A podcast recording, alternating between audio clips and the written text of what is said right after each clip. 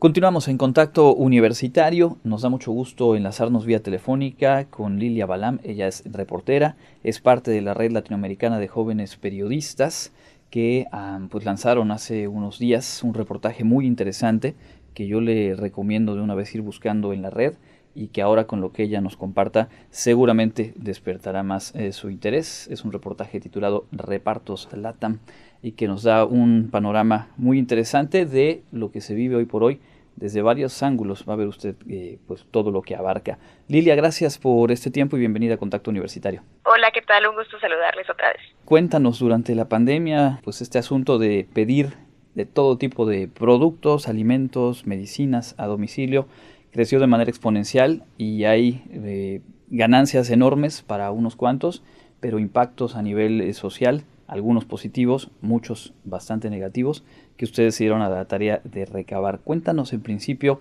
eh, quién realiza este reportaje, que, quiénes integran esta red latinoamericana y cómo eh, construyeron esta investigación.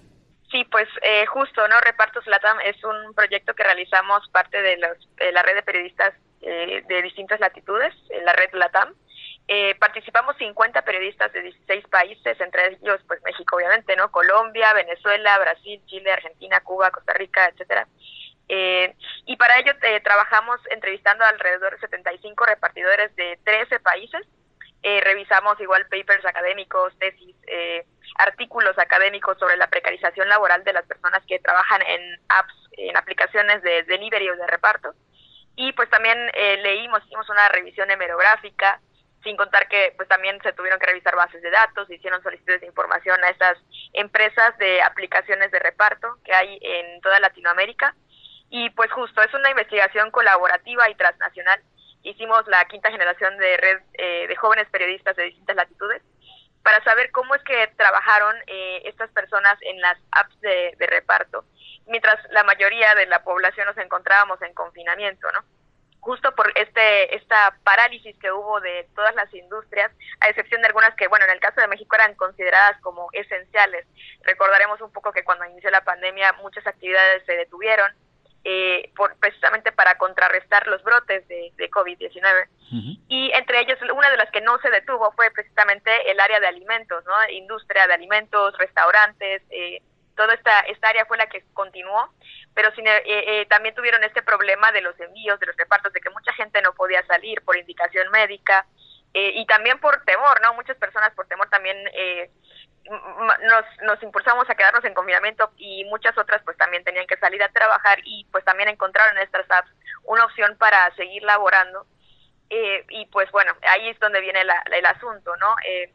Cómo eh, algunas personas tuvieron que arriesgar su salud para continuar trabajando en estas aplicaciones que en su mayoría eh, no, no protegen al trabajador ni a la trabajadora, o sea, no les brindan un seguro tal cual porque dicen que son intermediarios entre los restaurantes, por ejemplo, y los repartidores y las repartidoras. Entonces, eh, ahí estaba el dilema, ¿no? Generalmente sí se observó, eh, al menos en Latinoamérica, un gran crecimiento de estas empresas de app eh, porque encontraron, empezaron a encontrar a más personas afiliadas, todas estas personas que no se podían quedar en casa o que tenían que encontrar un ingreso, lo encontraron en esta eh, en estas apps porque eran una oportunidad no en ese momento.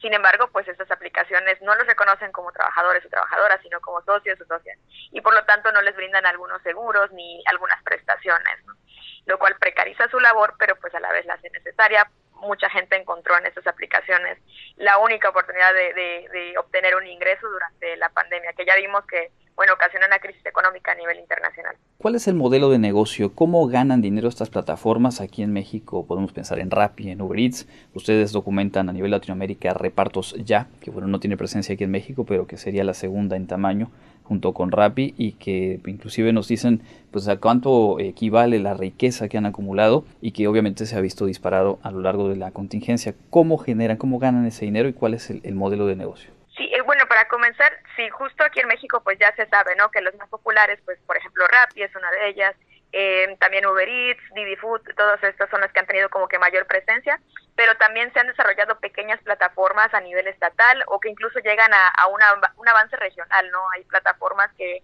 cubren tres, eh, tres estados, un poquito más de eh, varias ciudades en un solo estado muy grande, etcétera, ¿no? Entonces, la, el modelo con el cual se manejan es que ella, las los restaurantes o a las tiendas o supermercados una tarifa de comisión y cobran a los clientes una tarifa de entrega. La comisión que se cobra a los restaurantes o supermercados más o menos es entre el 15 y el 35% según la plataforma y según el país. Estoy hablando ya como que de un modelo a nivel Latinoamérica. Y con el aumento de los pedidos a domicilio, eh, justo eh, los ingresos de las aplicaciones aumentaron porque precisamente pues más personas recurrían a este servicio con tal de no salir y de cumplir con el confinamiento. Pero no necesariamente eh, ese, eh, todo ese dinero, todo ese porcentaje le cae a los trabajadores y trabajadoras. Ellos reciben un ingreso fijo por cada eh, pedido, por cada entrega. ¿Cuánto puede ganar o cuánto documentan ustedes en promedio que gana un repartidor? En promedio llegan a ganar entre 2 dólares, digamos, por, por pedido, que sería el equivalente como a 40 pesos, digamos, ¿no? Por pedido aquí en México. Eh, el, el cálculo, lo que logramos documentar en México, fue que aproximadamente para eh, alcanzar el sueldo mínimo tienen que hacer 107 pedidos al mes y pues el sueldo mínimo es entre los 213 o 321 dólares, menos de 7 mil pesos, digamos, mensuales, ¿no? Eh, y que generalmente en promedio en México se hacen de 4 a 5 pedidos al día. Eh, pero también para alcanzar esto se requiere como que más de 8 horas de trabajo aproximadamente, ¿no? Entonces, dependiendo también de, la distancia que tengan que recorrer, el tamaño del pedido, etcétera. Hay casos bastante más eh, graves como Brasil, ¿no? Donde ustedes documentan más o menos 93 centavos de dólar por entrega y que para llegar a un salario mínimo son más de 220, casi 230 pedidos al mes que tendrían que realizarse.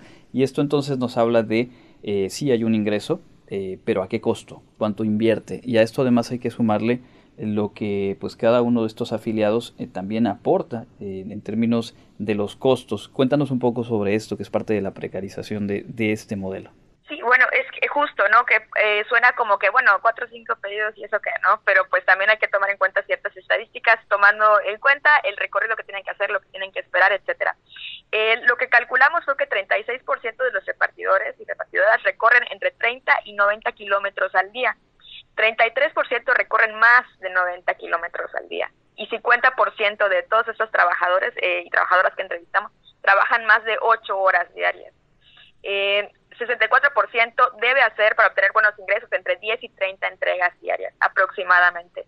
Y pues también hay estudios que afirman que la rutina que realiza un repartidor, repartidora que va en bicicleta, que también es un, modo de transporte que hemos visto sobre todo mucho aquí en Yucatán. y De hecho, en, el Parque de Santa Lucía hemos visto cómo se reúnen a veces ahí y generalmente están en bicicleta.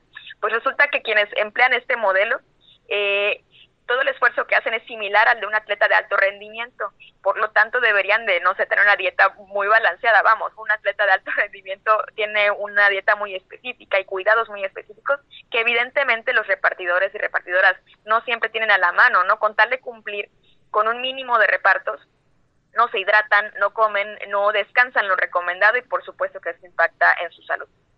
Claro, y a esto le sumamos durante los meses de confinamiento y bueno, todavía en la actualidad el riesgo, mayor riesgo de contagio de COVID-19, pues obviamente nos da un panorama eh, bastante serio. Estamos platicando con Lilia Balam sobre este reportaje de la Red Latinoamericana de Jóvenes Periodistas de distintas latitudes, repartos LATAM, acerca de pues este modelo de servicios de delivery, plataformas, aplicaciones, a las cuales todos hemos recurrido, pero hay por supuesto diferentes niveles de análisis y, cosas que se tendrían que eh, pues, corregir en, esta materia.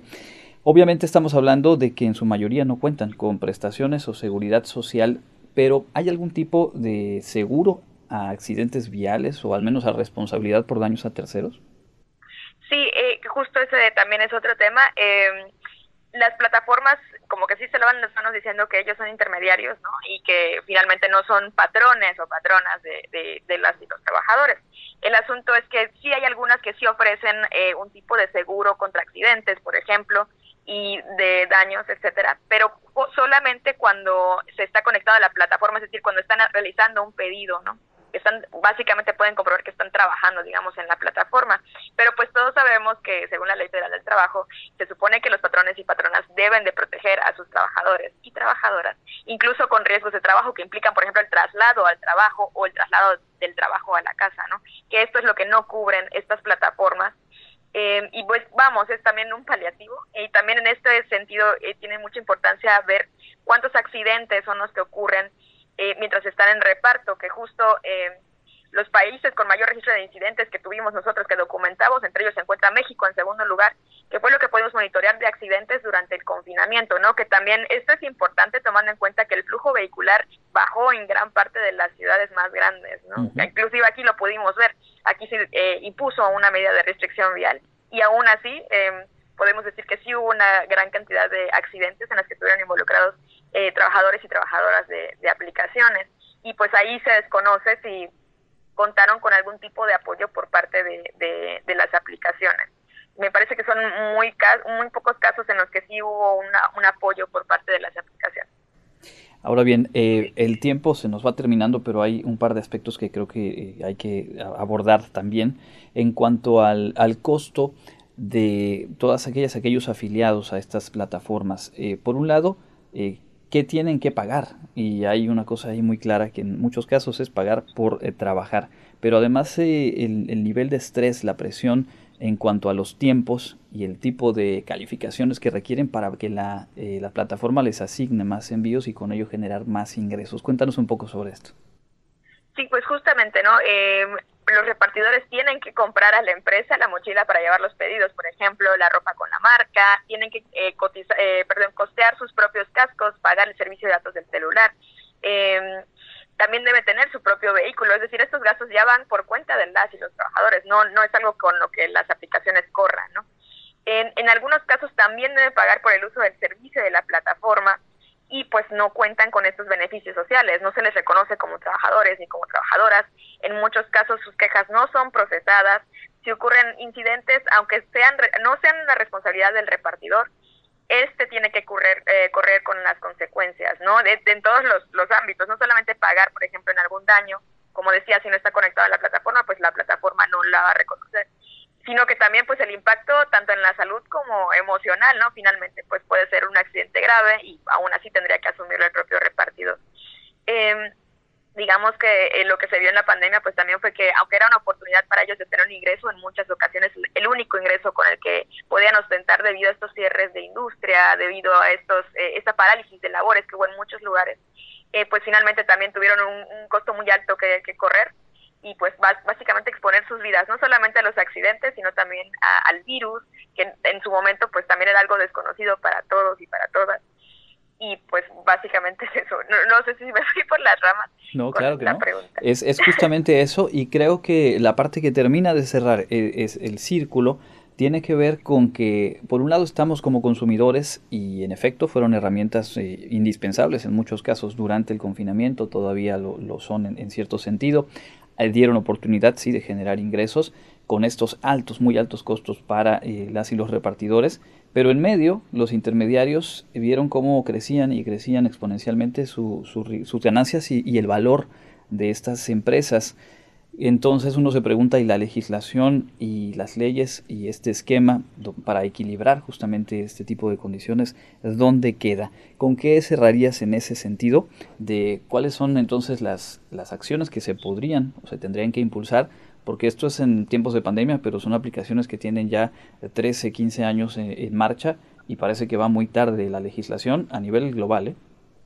Claro, eh, justo eh, lo que mencionan especialistas en la materia, tanto en derecho como en derechos laborales y derechos humanos, eh, mencionan que ya es imperativo que al menos en México se tiene que legislar, legislar al respecto. Y no a favor de, de, la aplicación, que finalmente es una empresa millonaria, ¿no? sino también a favor de las y los trabajadores.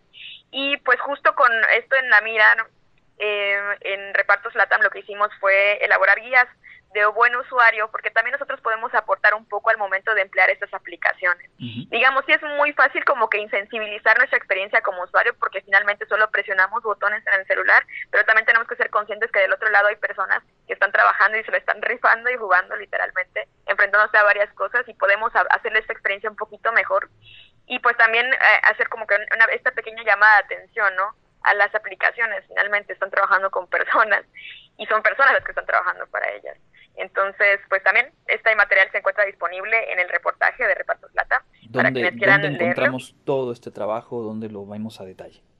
Claro, lo pueden visitar en repartoslatam.distintaslatitudes.net y pues ahí pueden checar todo el material, los datos por región. Eh, realmente es muy interactivo y pues también ahí pueden encontrar las guías para tanto para repartidores como para el buen usuario y entonces que ya podamos ser un poquito más conscientes de lo que estamos empleando. Pues eh, Lilia, muchísimas gracias por este tiempo. Realmente es un gran trabajo, es un enorme trabajo de investigación. Son más de 50 personas en 17 países, entre ellas tú, colaborando, haciendo el trabajo de investigación, de procesamiento de datos. Y pues ahí está al alcance de todas y todos repartos LATAM en distintaslatitudes.net. Gracias por este tiempo y enhorabuena por este trabajo. Muchas gracias. Nosotros nos vamos a la recta final de Contacto Universitario.